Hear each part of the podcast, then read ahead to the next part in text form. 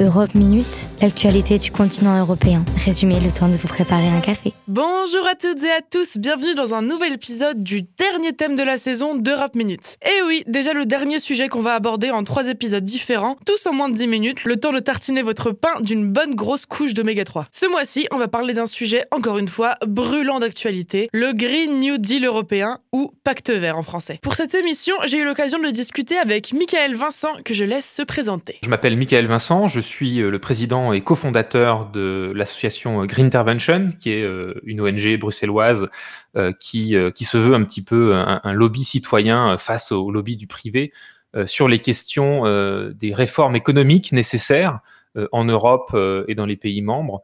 Euh, pour permettre la transition écologique et solidaire. En effet, ce nouveau pacte vert lancé par l'Union européenne est pris très au sérieux. Ursula von der Leyen, la présidente de la Commission européenne, a même qualifié ce lancement du budget accordé au Green New Deal de Man on the Moon Moment. Donc pour les non-anglophones, un moment digne du premier pas de l'homme sur la Lune. Rien que ça. Serait-on passé de la conquête de l'espace à la conquête de notre propre planète? Je vais commencer à voir le, verre à moitié plein, évidemment. Euh, l'annonce du Green Deal euh, en Europe, c'est évidemment un, moment historique.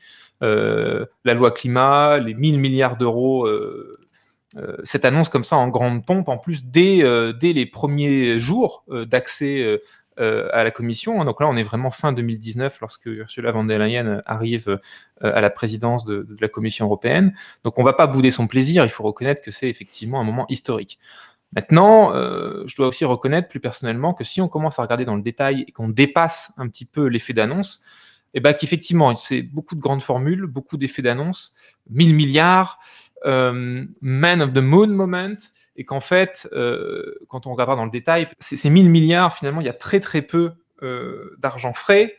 Euh, c'est surtout en fait de l'argent du privé ou en fait des sommes qui étaient déjà dans le budget européen et qui sont réallouées euh, au Green Deal. Donc c'est pas vraiment 1000 milliards d'argent frais, surtout sûrement pas en tout cas 1000 milliards d'argent public. Euh, les vrais besoins aussi euh, estimés euh, d'ailleurs aussi par, par les, auditeurs de la commission et, l'équivalent de la Cour des comptes de la commission, c'est que les besoins seraient au moins trois fois supérieurs. Si on écoute certaines ONG aussi, peut-être encore plus. C'est un défi quand même assez, assez important. Bon, c'est effectivement le Green Deal, pas que une enveloppe financière, heureusement, euh, c'est aussi euh, des, programmes thématiques. Et puis, avant tout, je pense que la meilleure nouvelle de, tout ça, c'est la fameuse loi climat euh, qui s'engage quand même à une diminution de moins 55% des émissions de gaz à effet de serre à horizon 2030. Bon, le Parlement européen voulait moins 60%. il semblerait qu'on se fixe plutôt vers moins 55%. Comment on va y arriver? Ça, ça reste quand même une question qui reste ouverte encore aujourd'hui, malgré l'annonce du Green Deal. Mais l'objectif est quand même ambitieux. et ça, c'est vrai que là-dessus, on, on peut ne pas bouder son plaisir.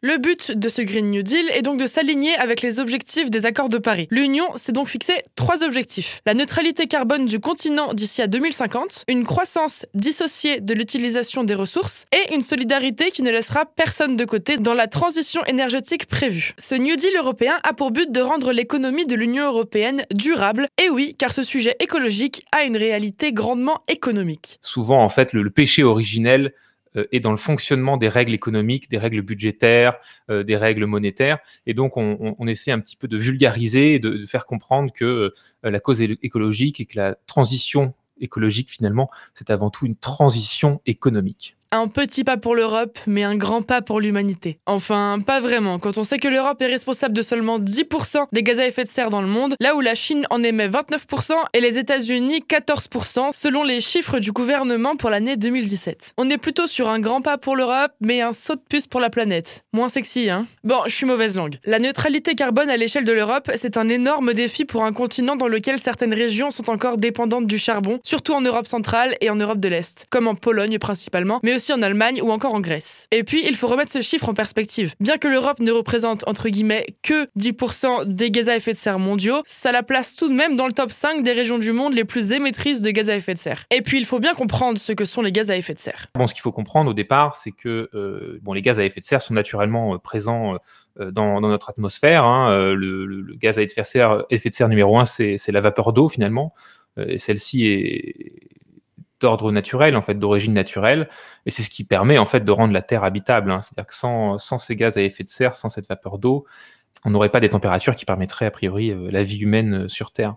Donc le problème, c'est pas euh, les gaz à effet de serre naturels. Le problème, c'est bien évidemment les gaz à effet de serre supplémentaires, ceux qui sont issus finalement de l'activité humaine, et donc notamment voilà le dioxyde de carbone, donc le, fameux CO2, le méthane aussi en particulier, hein, surtout dû à l'élevage, et puis tous les gaz à effet de serre industriels, donc tout ce qui est fluorocarbures, donc qui est issu voilà de, vraiment de la, pollution industrielle ou de certains transport, euh, notamment voilà, en plus du CO2, de, l'activité voilà, liée aussi euh, aux, hydrocarbures en général. Heureusement, Franz Timmermans, le vice-président exécutif en charge du Green New Deal européen, a promis une enveloppe de 100 milliards d'euros pour une transition énergétique juste et ainsi aider particulièrement des États qui partent de plus loin que d'autres. Ce sont notamment la Pologne, la Hongrie et la République tchèque qui étaient frileuses à l'idée d'une transition énergétique rapide, les États encore grandement dépendants du charbon craignant des conséquences économiques et sociales désastreuses. Ils voulaient donc une sécurité financière, c'est chose faite. Alors, dernièrement, on a commencé à parler sérieusement de ce New Deal l'Union prévoit un budget de 1000 milliards d'euros sur 10 ans, sachant que le budget des 7 prochaines années de l'Union européenne a été validé à 1087 milliards d'euros. J'ai un peu bugué sur ces chiffres, alors j'ai demandé à Michael Vincent de m'expliquer plus en profondeur ce que signifiaient réellement tous ces milliards. On a, eu un effet d'annonce en disant 1000 milliards. En fait, non, c'est pas 1000 milliards en plus.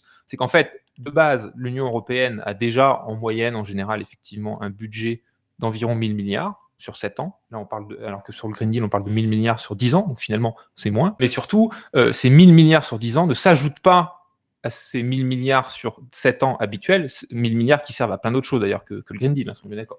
Mais du coup, une partie de cet argent a été réfléchée vers le Green Deal, donc c'était des, postes de dépenses qui existaient déjà et qui ont été euh, réétiquetés Green Deal, mais ça existait déjà. Et en fait, euh, le, gros de l'argent sera soit de la contribution des, des, États membres ou de de l'argent privé qui sera mobilisé euh, via, euh, via des programmes d'investissement public-privé ou via directement le privé, via euh, la Banque européenne d'investissement. Et peut-être juste aussi une précision, donc le, budget est depuis, depuis quelques dizaines d'années environ effectivement de, de 1000 milliards ou 1100 milliards d'euros pour, les, pour les 6 ou 7 ans, donc les lois de programmation budgétaire européenne. Il faut savoir que cette fois-ci, c'est plus que ça, on est presque à, à 2000 milliards. je crois que de tête, on doit être à 1800 euh, milliards, puisque ça ajoute quand même euh, au budget que vous avez euh, mentionné les 750 milliards du plan de relance qui ont été votés quand même déjà l'été dernier, ça fait presque un an. Cet argent, donc, ça, relève plus finalement du, du, du fléchage que du pilotage. Et euh, il y a très très peu finalement de, recettes. C'est-à-dire qu'on n'a pas été ambitieux sur la capacité euh, à, taxer, que ce soit euh, finalement les activités polluantes, que ce soit par exemple une taxe sur les transactions financières, ou essayer de, chercher un petit peu des vecteurs de financement. En fait, on, on demande au privé, c'est beaucoup d'argent privé en fait qu'on va chercher à mobiliser sur ce Green Deal mais tout cela est en cours de négociation entre les 27, c'est donc une affaire à suivre. Pour le moment, on a les informations de base, je vous les récapitule en une minute, comme ça c'est bien clair pour tout le monde. Suite aux accords de Paris en 2015, les États y ayant participé n'ont plus d'excuses, il faut ralentir le réchauffement climatique. Pour ce faire, l'Europe a décidé d'agir en tant qu'union, en plus des objectifs que certains États se fixent au niveau national. A donc été lancé le Green New Deal européen, un man on the moon moment selon la présidente de la Commission Von der Leyen. En effet, pour la première fois, l'Europe se rassemble autour de la question environnementale pour en faire une priorité, entre autres. Ce Green New Deal, ou pacte vert en français, s'articule autour de trois points principaux. La neutralité carbone du continent d'ici à 2050, une croissance qui ne se base pas sur la surexploitation des ressources, et une solidarité qui ne laissera personne de côté dans la transition énergétique qui est prévue. Au-delà de l'enjeu environnemental, on a un véritable défi pour une économie verte et durable pour l'Europe, et un enjeu de solidarité entre les différents États membres de l'Union européenne. Tous ne partent pas du même stade de transition énergétique. Ils ont donc besoin d'aide, notamment financière. Un budget de 100 milliards d'euros est prévu pour aider les pays encore dépendants du charbon. Ce pacte vert mobilise 1000 milliards d'euros pour les 10 prochaines années. Que de chiffres et d'enveloppes budgétaires qu'il faut bien remettre dans son contexte. C'est tout pour moi, on arrive à la fin de ce premier épisode sur le pacte vert européen. J'espère que ce sujet vous intéresse. Merci encore à Michael Vincent de Green Intervention pour avoir pris le temps de répondre à mes questions. Je vous retrouve la semaine prochaine pour un nouvel épisode d'Europe Minute. Prenez soin de vous et en attendant, restez informés. Ciao